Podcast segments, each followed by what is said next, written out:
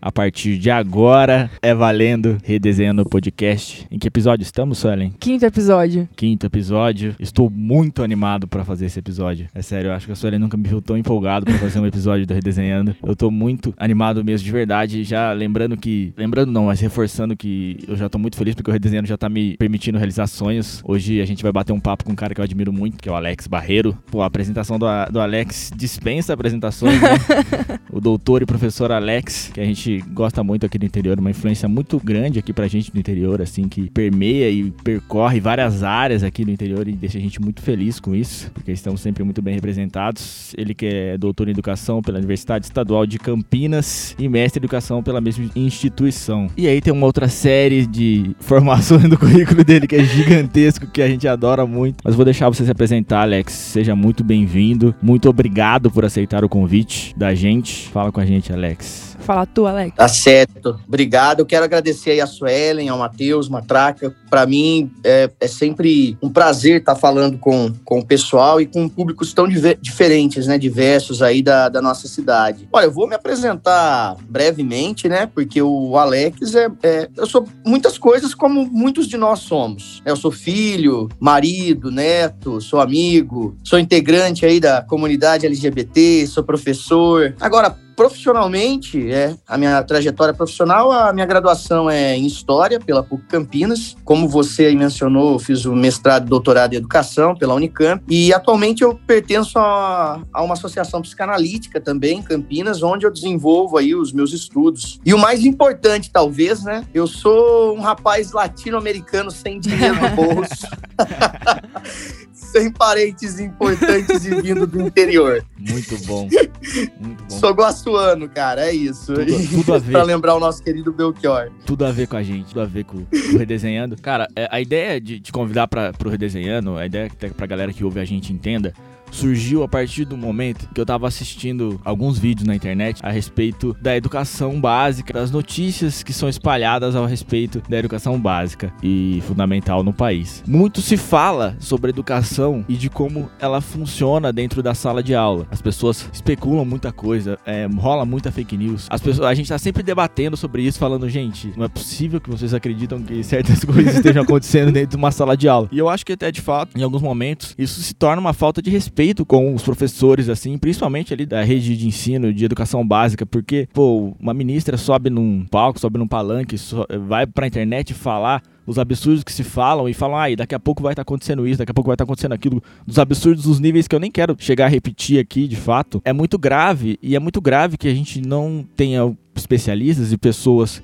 que estudaram uma vida inteira que de fato acompanha o que acontece dentro das escolas, professores de fato falando a respeito do que de fato acontece dentro das escolas públicas e, e particulares da rede de ensino básico, fundamental e médio e etc. E, e, explicando que, o que acontece de fato dentro da escola, quais são os desafios, como é no dia a dia de lidar com os alunos. Então eu queria que você falasse, é, nem entrando muito em, em, pandemia, assim, falando em tempos normais mesmo, como é a rotina do dia a dia da, do professor, quais são os seus, os seus desafios e quais são as verdades a respeito disso sua opinião também sobre tudo que é falado a respeito da educação do país. Legal. Bom, vamos lá. Você tocou num, num aspecto aí bem interessante que está relacionado à ideia de fake news, né? Sim. A fake news ela é virtualmente falando, né, algo bem recente e que acabou se tornando uma ferramenta, um instrumento de disputa de imaginários, né? Porque são estratégias que passam a configurar imaginários, tá? Imaginários assim coletivos da população. Então, primeiro para falar da, da, das fake news, depois eu avanço aí para o cotidiano, dia a dia da sala de aula, a população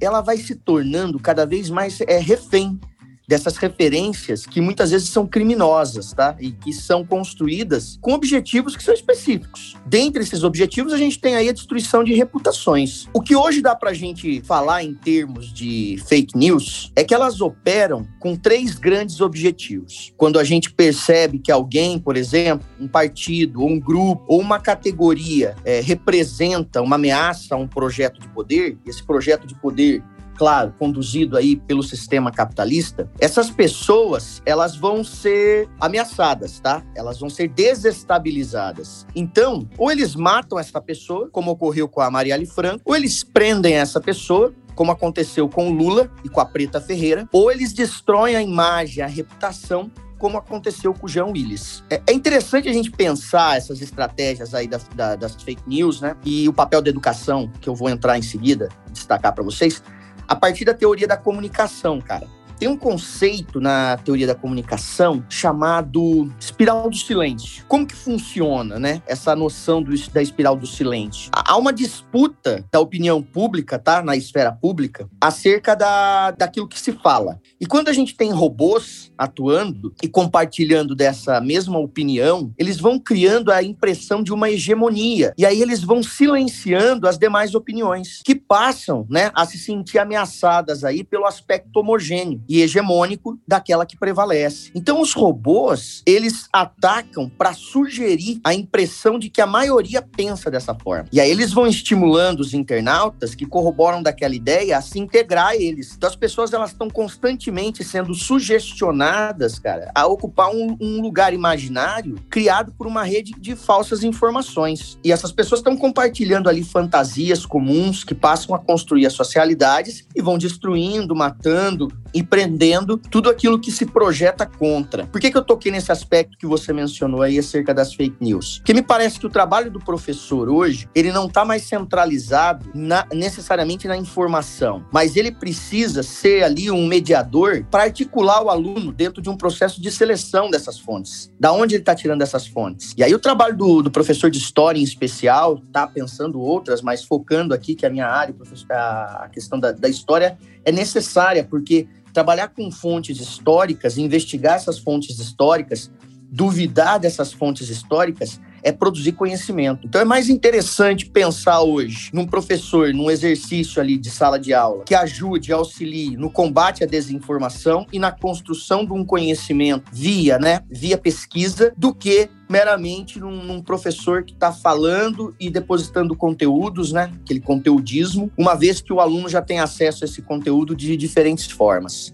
Eu acho que a, a, figura do professor, o papel do professor no século XXI, começa a se desamarrar da figura do professor lá do final do século passado ou durante os anos aí da, da segunda metade do século passado. Não sei se, se eu cheguei a responder a, a sua questão, enfim. Acredito que sim. A gente até falou sobre essa espiral do silêncio ali no nosso primeiro episódio, que a gente fala sobre a naturalização do caos ali, falando que as pessoas espalham mesmo uma série de informações falsas e, e acabam tenta, é, convencendo as pessoas que aquilo é real. É uma minoria que, que articula, é, articula de robôs e usa de, de, um volume muito grande de informações falsas sendo, sendo, espalhadas e acaba convencendo as pessoas de que aquilo é uma verdade e na verdade não. É, e é bem interessante partir dessa perspectiva do papel do professor na atualidade. Uma outra questão entrando dentro disso já, desse assunto do papel do professor, é, você tem alguma dica, orientação para os pais? Como os pais devem agir nesse, a respeito disso, sabe? Orientar seus filhos de fato a ouvir os professores, questioná-lo sobre a verdade, etc. O que você acha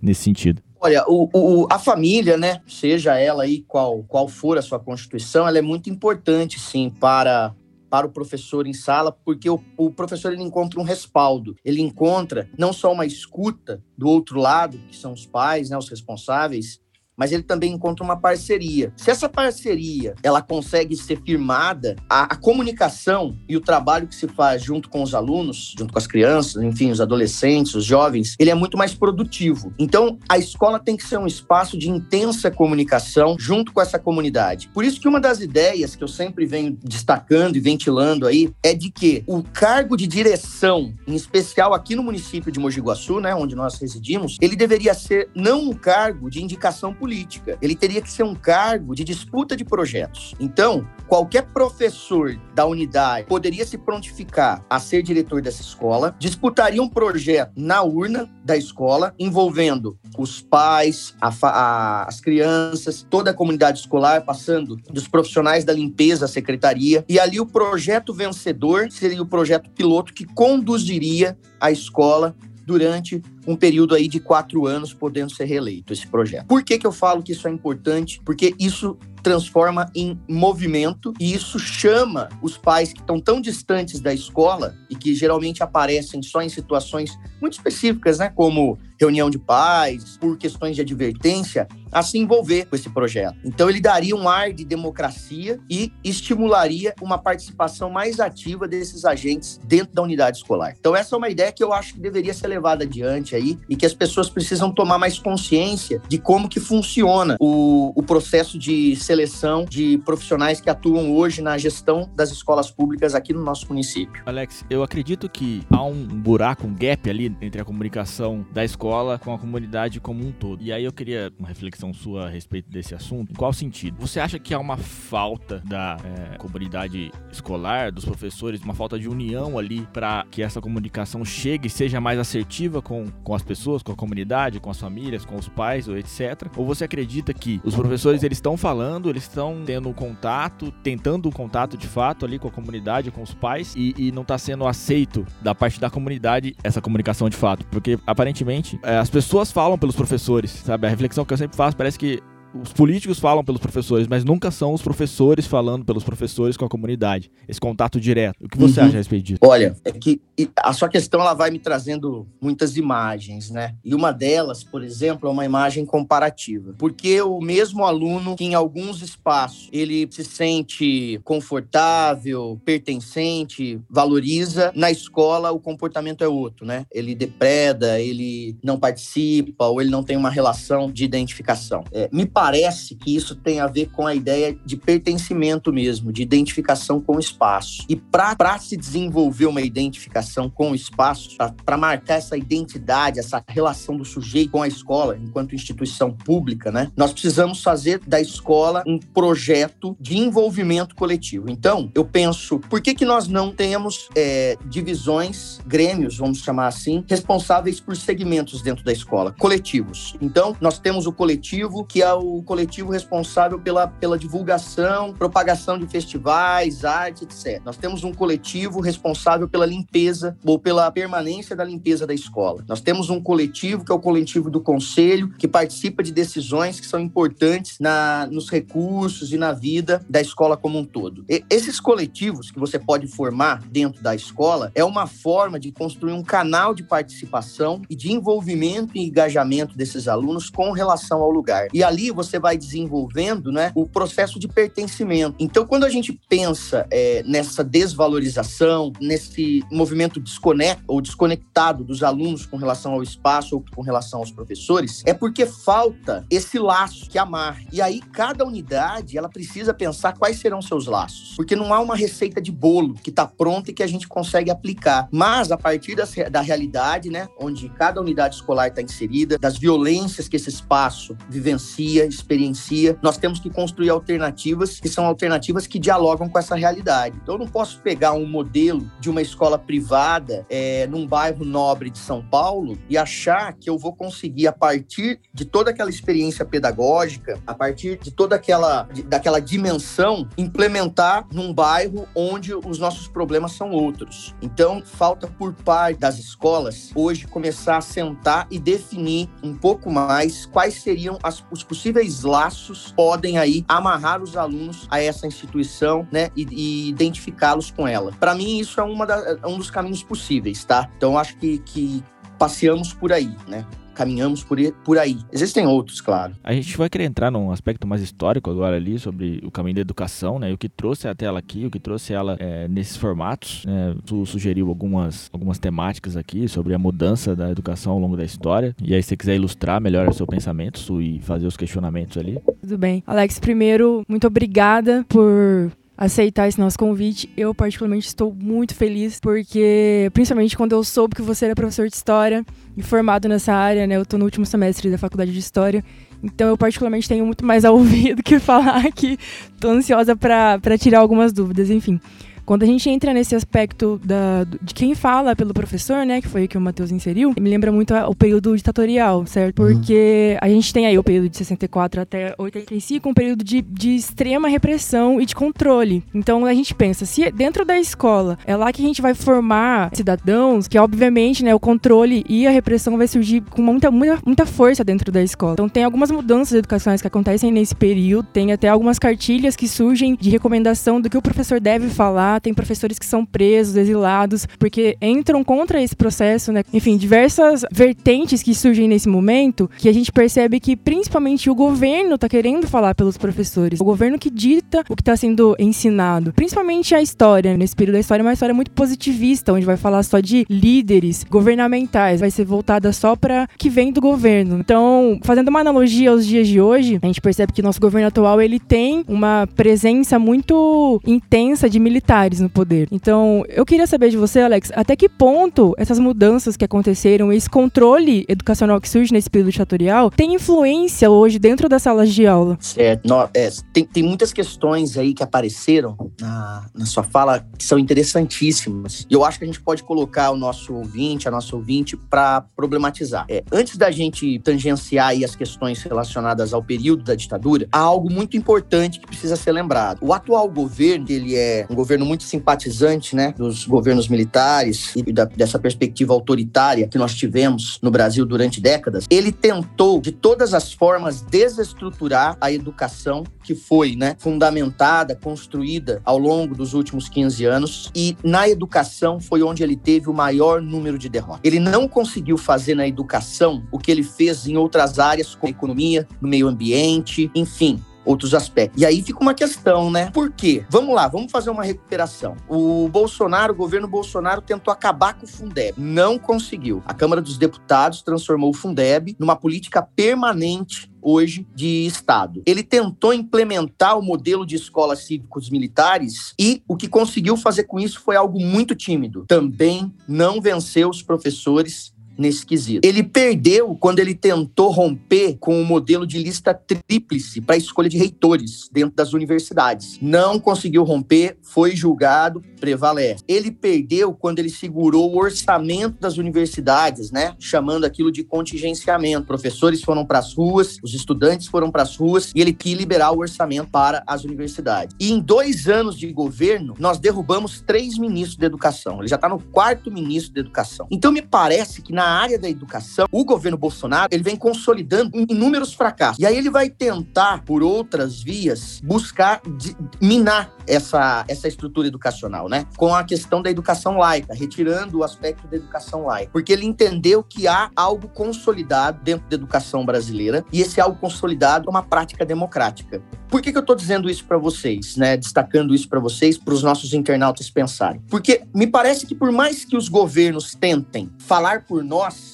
professores, a nossa resistência frente a essas políticas é muito grande e a gente tem autonomia em alguns setores, em alguns segmentos que o governo não consegue abarcar. Isso faz com que o professor, os estudantes, sejam secundaristas, sejam do ensino superior, passem a ter então uma identidade muito forte amarrada ao espírito democrático. A gente não pode esquecer as conquistas que a educação teve ao longo desses últimos anos. Nós tivemos aí a ampliação do número de universidades, nós tivemos a ampliação do número do, de, de campos universitários, de é, institutos federais criados, saltamos o número de professores, assim que foi, foi absurdo nos últimos anos de governo, do governo que eu falo, dos governos petistas. Então nós tivemos aí uma, uma, uma reestruturação no campo da educação que eu diria, do ponto de vista histórico, ser uma revolução em silêncio. Por que uma revolução em silêncio? Não houve derramamento de sangue, não houve nenhuma morte e transformou-se a educação, abriu a, as universidades para a camada mais pobre da população, para a população afro-brasileira que acessava de forma muito tímida e circunscrita é, esses espaços. Então, o, o que os últimos governos fizeram foi justamente transformar a educação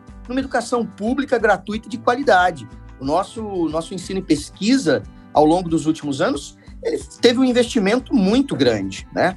O número de, de ampliação de vagas, de bolsas de mestrado e doutorado, os programas como Ciência Sem Fronteiras, entre outros. Então, foi um investimento maciço. A educação se consolida nesse, nesse lugar. Por mais que o governo tente fazer isso, ele não, ele não consegue. Agora, a gente tem, de fato, os resquícios aí da ditadura dentro do, do vamos chamar assim, do espírito da escola. É, e por quê, né? Porque a gente passou por inserção de disciplinas como da educação moral e cívica. Nós tivemos a, a disciplina que a gente chamava de Organização Social e Política do Brasil, que tornou-se, na verdade, a partir do governo militar de 64, um culto à pátria e aos valores do regime, a desconexão entre ensino e pesquisa. Então, os livros didáticos, eles não espelhavam, não traziam aquilo que a pesquisa produzia no Brasil, mas ele tinha um caráter muito mais doutrinário, muito mais superficial. A história e a geografia, por exemplo, elas deixam de ser disciplinas problemáticas para ter aquele caráter mais factual.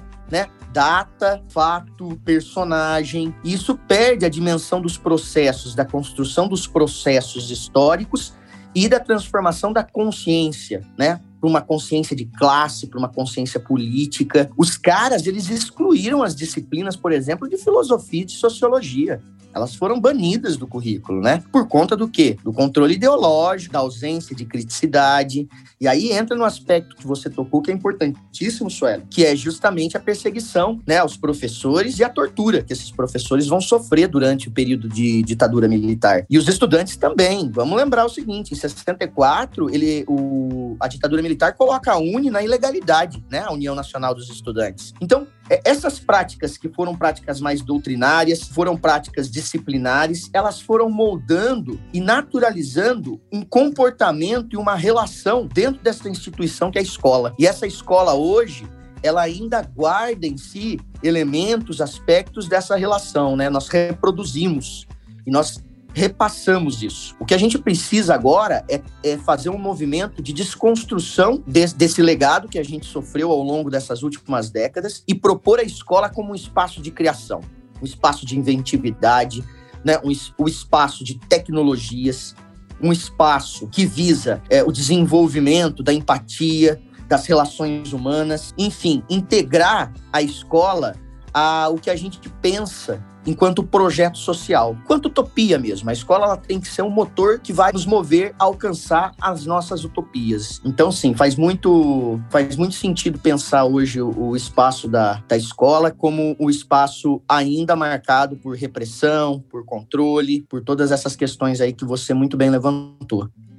Certo. Muito obrigada, Alex. Falei, falei demais, né? Não, que é isso. Muito é... bom. Eu vejo dentro da sala de aula, justamente isso que você disse, sobre esse espírito que a gente ainda carrega, uma dificuldade muito grande em quebrar esse paradigma. Por exemplo, essa questão até mesmo da, da ordem das cadeiras, como os alunos eles se comportam dentro da sala de aula. É muito difícil, por exemplo, quando você chega, eu como estagiária, chegava e falava, gente, vamos sentar em roda. Eles já ficavam meio, já estranhavam, né? Sentar em roda, então causava meio um alvoroço. É difícil quebrar esse espírito. Então, assim, eu queria saber de você, a partir dessa, dessa ótica, como que o professor ele deve agir, né, dentro da sala de aula para conseguir quebrar quebrar essa, essa ideologia? É, eu acho que as, a, não sei se a gente vai chegar a mencionar, tocar nisso, o ensino médio ele passou por reformulações, né? A gente tem aí o novo ensino médio hoje com um modelo ou uma proposta de um modelo alternativo a esse que prevalecia. Da, na teoria, no papel, tem muita coisa bonita. A gente precisa ver como vai ser o desfecho disso na prática. Eu nem vou entrar em outras questões de discordâncias, porque esse documento já está aprovado e algumas lutas nós teríamos que ter vencido lá atrás. Mas, enfim, é, o novo novo ensino médio, ele vem justamente, e com a reformulação da Base Nacional Comum Curricular, também no ensino fundamental, né? Ele vem organizar esse currículo com a sua formação geral básica e com seus itinerários formativos. E esses itinerários formativos, eles me parecem ser algo bem dinâmico na formação desse aluno e na relação que esse aluno vai construir com o espaço educativo, com a instituição escola. Agora, nós não podemos ter simplesmente um documento e esse documento com as suas propostas se sujeitar ainda a um comportamento, a uma pedagogia que é totalmente tradicional e não consegue se recodificar. Nós vamos precisar aí vencer essa herança para conseguir fazer com que esse documento, com as propostas que ele possui,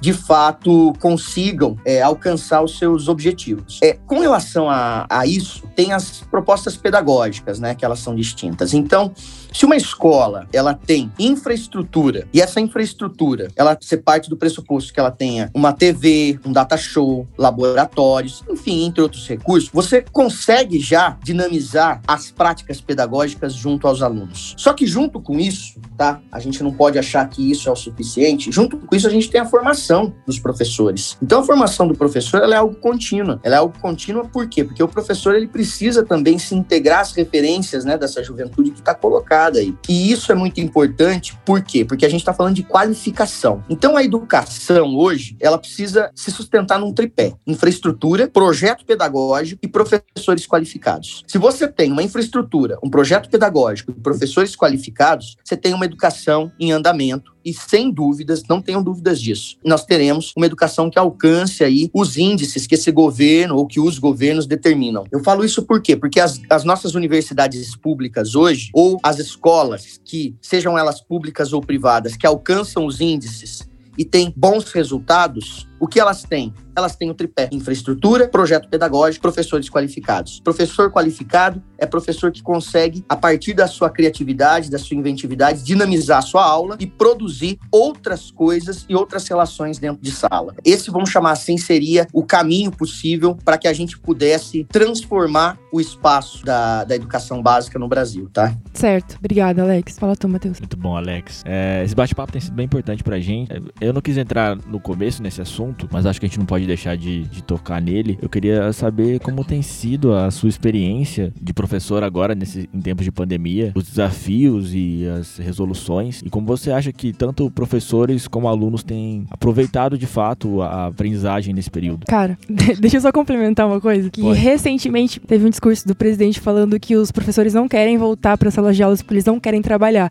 Então é muito importante a gente ouvir de um professor como que está sendo o trabalho dos professores nesse ensino remoto. Fala pra gente, Alex. Não, que tem sido de fato Nossa. muito desafiador, né? É, muitas coisas, mas eu acho que a gente pode começar para pela essa última questão aí que a Suelen colocou, da fala do presidente, porque nós seguimos, né? Nós seguimos recomendações que são científicas e que, é, e que são na verdade, balizas importantes. Ninguém pode simplesmente tomar medidas a partir do, dos achismos. E as crianças, nós sabemos que elas são mais imunes, né, comparado, por exemplo, a outros grupos. E as crianças, elas são transmissores também da Covid. Então, como que você controla um espaço, uma sala de aula com 15, 20 crianças em termos de toque, em termos da onde elas estão acessando, né, aonde elas estão tangenciando, levando a mão, colocando a mão na boca, enfim, no colega, brincando brincando com o colega, não tem controle. Isso não tem controle. E o que elas, caso elas se contaminem, elas vão levar para onde? O vírus. Elas vão levar para dentro de casa. Então, o número de combinações de interação dentro de uma escola ele é muito grande. E essas combinações de interações, que são múltiplas, elas possibilitam e aceleram o processo de contaminação. Então, é, é assentado nisso que a gente tem o argumento de que é, se as aulas retornassem, possivelmente o, a, a carga viral aumentaria e o número de transmissão também aumentaria. Mas nós temos também um discurso que a gente não pode simplesmente abandonar, tá? A Unicef recentemente destacou que é, o número de crianças hoje que não frequentam, né, a, as escolas é muito grande e que isso tem causado um aumento de violência. Então essas crianças mais tempo dentro de casa são constantemente violentadas e passam inclusive por abusos. Veja, isso é um problema que a gente não pode perder de vista. Mas ao mesmo tempo, a gente tá nessa sinuca de bico que é muito delicada. E, e retomando, tá? Porque eu acabei, acabei percorrendo isso e fugi da, da questão que o, que o Matheus também colocou. Tá sendo. Eu tô tendo duas, dois tipos de experiência. Uma experiência no ambiente privado, e o ambiente privado forneceu uma plataforma, forneceu material de apoio, forneceu formação, e tô tendo a experiência no ensino público. Nós não tivemos formação, nós não temos uma plataforma e a coisa está mais acochambrada. No, no atual momento, eu estou desincompatibilizado do serviço serviço público por conta das eleições. Mas o que eu posso trazer de experiência para vocês é o seguinte: quando não,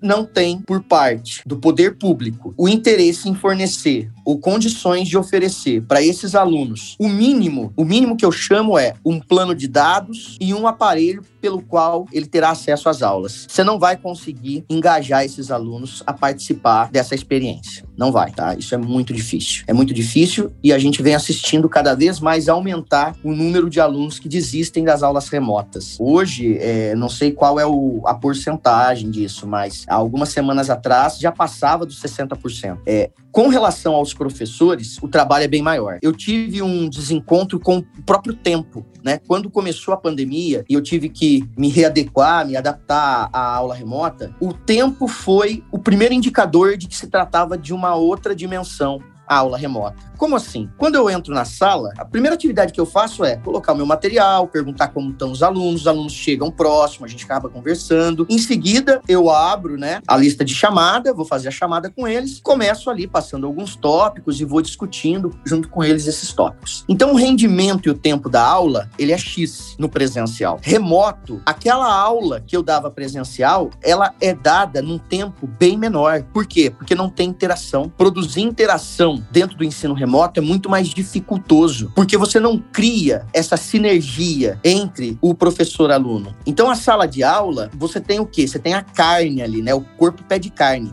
você tem o, o olhar, você tem o, a, o tom de voz, você tem uma outra forma de transitar no espaço e convocar esses alunos a participar da construção, por exemplo, desse conhecimento ou, ou a partir das suas experiências pessoais, né, agregar ali sobre certo conteúdo. No ensino remoto, eles ficam mais intimidados, as falhas dos meios de comunicação interferem, então cai o sinal, e eles entendem isso como mais chato, é mais pedante. É, então, isso foi, por exemplo, o desafio de cara. Junto a isso, você tem outros desafios. Não dá para pensar, por exemplo, uma avaliação da forma como se pensa uma avaliação presencial. Seja a avaliação entendida, tá, na sua pluralidade, não só como prova escrita. Então, como que a gente conseguiu se readequar, por exemplo, com relação à avaliação? Montar grupos, eles montavam grupos no WhatsApp e esses grupos no WhatsApp resolviam, né, atividades que você passava, se fossem atividades de, de criação ou fosse mesmo uma avaliação escrita, juntos e depois eles tentavam apresentar, tentavam porque nem sempre é possível, tentavam apresentar isso em aula remota. Agora, olha que interessante. Tudo isso a gente foi aprendendo à força, né? Porque ninguém havia se preparado para esse processo. Isso aí foi o dia a dia que começou a nos ensinar quais eram as outras possibilidades de se fazer no ensino remoto. E essas possibilidades, elas precisam estar ancoradas aí, apoiadas, junto de uma infraestrutura junto de um projeto pedagógico e junto de uma qualificação profissional do corpo docente. Senão, a gente vai ficar enxugando gelo. Como os muito, muitos municípios estão, né? Estão maquiando aí que os alunos estão participando, porque eles sabem que eles têm que prestar conta disso. Mas, na prática, não, não estão. E, e Alex, o que você vê como resolução para isso, assim, de fato? Uma resolução prática? É um cancelamento do ano letivo? Uma reestruturação do mesmo? Acho que, assim, eu vejo que todos, todos nós, né, estamos numa sinuca de bico a esse respeito, mas é uma resolução prática assim mesmo, a, até de fato não temos uma vacina. O que você enxerga disso assim? Qual é a sua sugestão? Olha, é, essas possibilidades elas ainda vêm sendo estudadas, tá? Vêm sendo suscitadas, estudadas e vai ser muito difícil achar uma alternativa ou uma via que seja tão feliz para todos os lados. Então, seja qual medida for tomada com relação a esse ano letivo, ela vai desagradar grande parte dos pais, dos professores e dos próprios alunos. Não existe uma alternativa que conseguirá dar conta desse problema. Eu acho que primeiro a gente precisa saber o seguinte: até quando se estende essa pandemia? Essa pandemia, porque o que eu converso com as pessoas, as pessoas elas começaram a fantasiar que a pandemia é anual. Elas acham que no dia 31 de dezembro vai acabar, né? Ah, então 2020, 2020 se se foi. Não vejo a hora de chegar 2021. Ué, mas quem falou que 2021 não vai ter pandemia? Verdade, Então, verdade.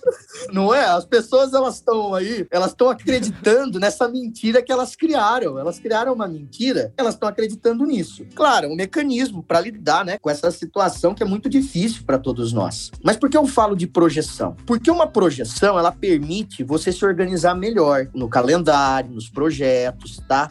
Na articulação de ações. E o Brasil, ele peca demais nesse quesito, né? O nosso atual governo, ele é um, ele é um governo, assim, genocida, tá? Os nossos profissionais de enfermagem, eles são, hoje, em índice, os que mais morreram dentro da área de batalha contra a Covid. E aí, minha solidariedade com essas famílias, com todas, claro, mas com os profissionais que estão na linha de frente. O Brasil foi o país que mais perdeu profissionais de enfermagem. O Brasil não testa os seus contaminados, tá? A gente não tem testagem em alta escala. E a testagem, ela permite a projeção. Então, se nós tivéssemos aí um governo comprometido e que tivesse, de fato, compromisso com a vida e com a, a educação, nós poderíamos desenhar situações possíveis. Como eu, Alex, vejo tá? Eu vejo que esse ano, de fato, em termos de série, ele terá que ser um ano aprovado. Os alunos eles passarão para uma série subsequente, sabendo do prejuízo que acarretaram esse ano, podendo, podendo é, concomitantemente a essa série da qual ele vai recuperar alguns conteúdos. Eu acho que o Estado ele tem a obrigação de oferecer aos alunos um processo de recuperação paralela desses conteúdos quando a gente voltar ao normal. Então ele pode fazer durante um período a série X e recuperar num, num currículo menor, num currículo mais sucinto, conteúdos Y num período contrário para que ele não consiga, para que ele consiga, né, dar sequência aí à sua, à sua formação. Eu acho que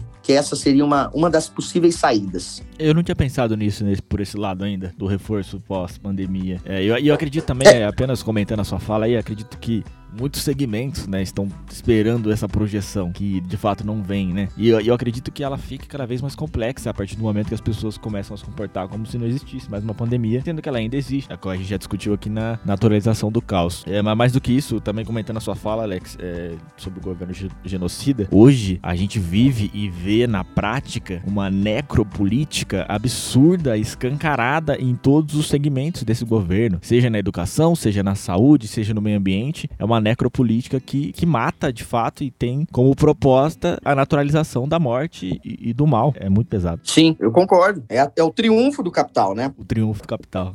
A Sueli tá até com um olhar distante aqui agora. Tô refletindo sobre tudo que. Ai, ai. É, algo que a Suelen é, colocou aqui e algo que tem mais a ver com a sua experiência pessoal, Alex, e a gente gostaria de saber de você, mas já saindo já um pouco desse, desse assunto pandemia, é como você, quais são as táticas? Você tem alguma tática, algum método, alguma dica para dar para os novos professores a respeito de como estimular o pensamento crítico nos seus alunos? É, deixa eu só complementar essa pergunta. A gente tem, né, igual o Alex mesmo pontuou um pouquinho antes, a criação é em 2014 da, da BNCC, né, que é a Base Nacional Comum Curricular, que foi criada e implementada no governo da Dilma. E ela traz, além de uma unificação dessa educação, uma, uma ideia muito forte de que a escola tá ali para formar cidadãos com pensamento crítico. É, esse é o principal papel da escola. Então, acho que é essa questão, né? Como que a gente implementa isso né, dentro da sala de aula, da formação de Legal. pensamento crítico? Olha, é, são questões bem, bem pulsantes, né? Mas quando a gente pensa, por exemplo, na formação de um pensamento crítico, a gente está falando de, de um posicionamento frente a uma realidade social, né? Um, um, um, posicionamento frente às questões sociais que são gritantes no nosso país. Veja que, que, que coisa absurda. Hoje a gente tem que sensibilizar uma pessoa de que aquele indivíduo que dorme, né, debaixo da maquise de um banco e que passa fome, não é natural, que isso não é natural. Você precisa desnaturalizar o olhar desse sujeito, porque ele passa hoje por uma pessoa que passa fome e ele enxerga aquilo como uma composição do cenário da onde ele vive, do cenário brasileiro. Vê uma criança num, num sinal, num semáforo, você incorpora aquilo dentro dessa paisagem e naturaliza. Então as desigualdades hoje elas foram naturalizadas. O capitalismo ele venceu na medida em que ele conseguiu fazer com que as pessoas acreditassem que a desigualdade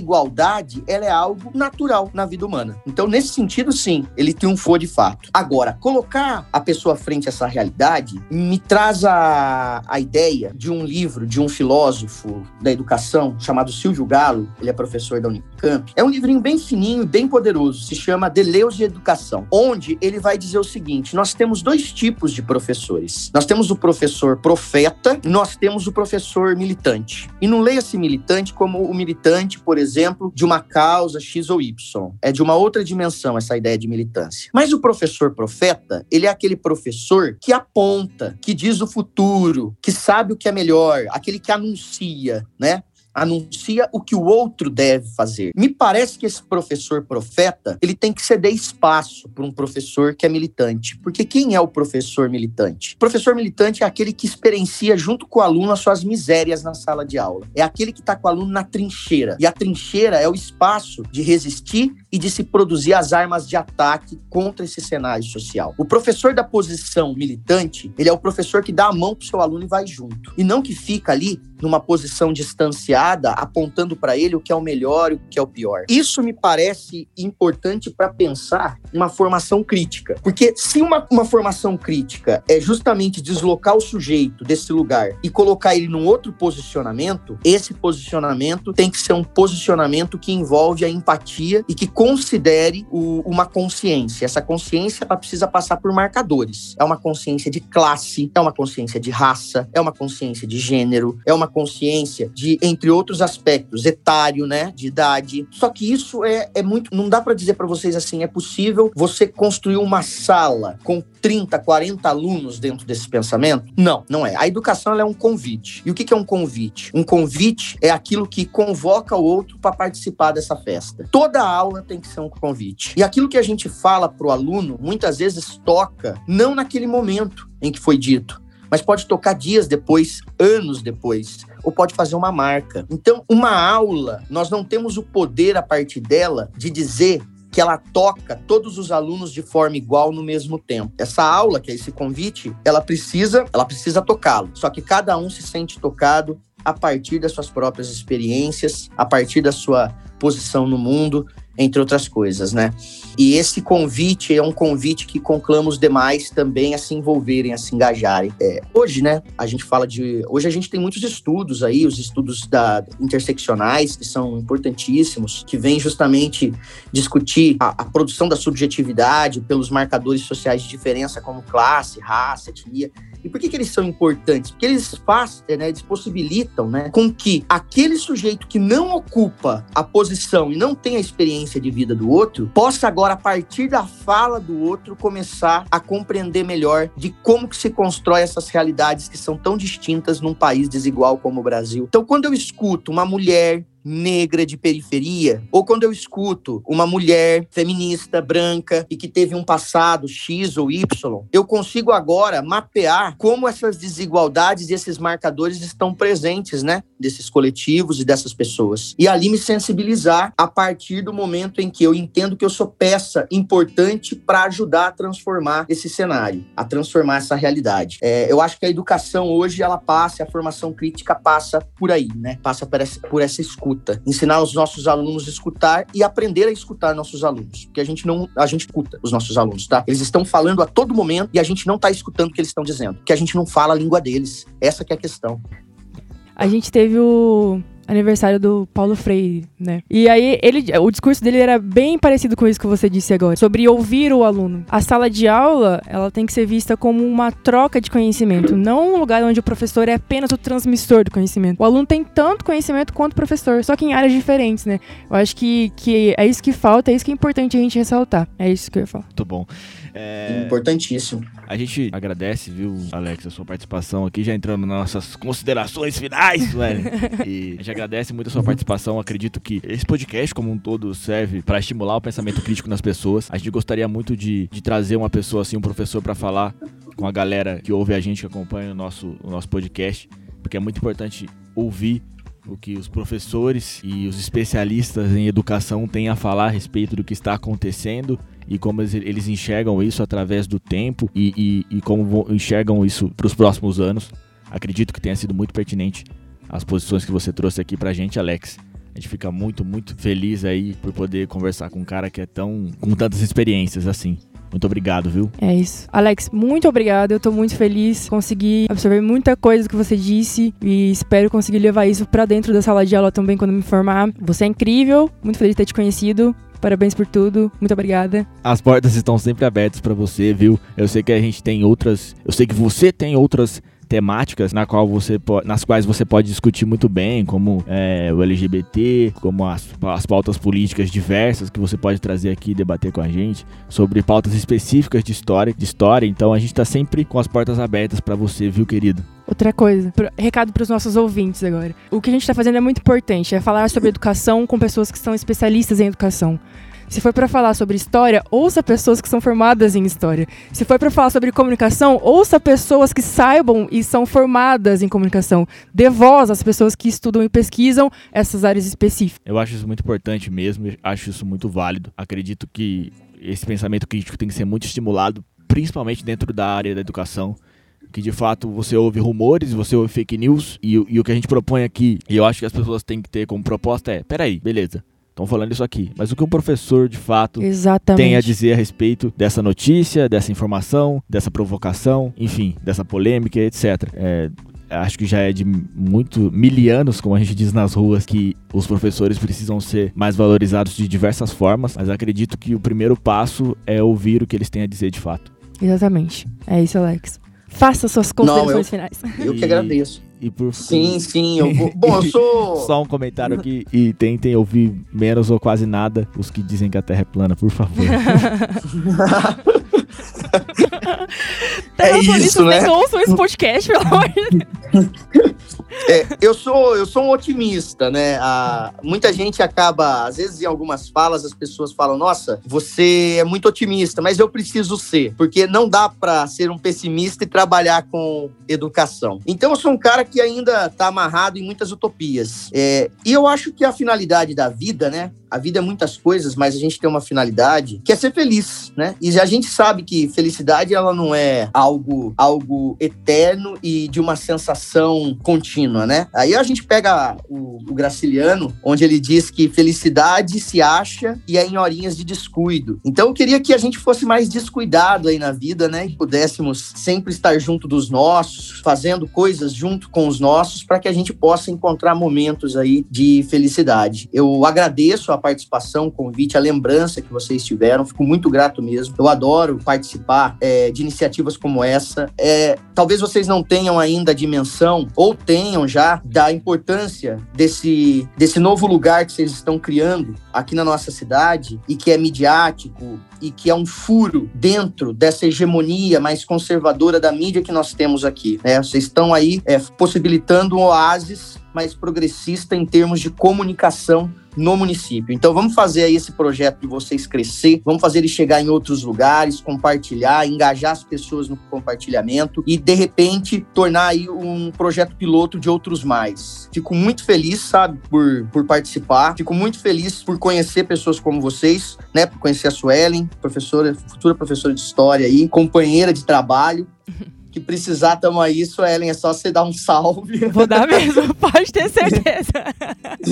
o Matheus eu já conheço de outros carnavais, é um cara que eu gosto pra caramba, ele sabe disso. Então, tô desejando todo o sucesso do mundo para essa, pra essa nova empreitada e eu espero que os nossos ouvintes tenham aí também a sensibilidade e nos ajudem a, a concretizar e levar para outros lugares, outros espaços. É isso mesmo. Valeu por tudo. Fala, Suelen. É isso, já agradeci, a gente já encerrou.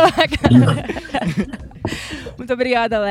Imagina, eu que agradeço, gente. Foi ótimo. Foi muito bom mesmo, gente. É, obrigado, como o Alex disse, compartilhem, compartilhem essa ideia que esse programa, esse canal e esse podcast é, gere frutos e gere ideias para as pessoas que ela também crie dentro dos seus universos, dos canais de comunicação dela, delas. E é isso, galera, se comuniquem, sigam o Redesenhando Podcast nas redes sociais, compartilhem com os amigos. Muito obrigado e até a próxima. Obrigado, Alex. Obrigado, Suelen. Tchau. Tchau, tchau.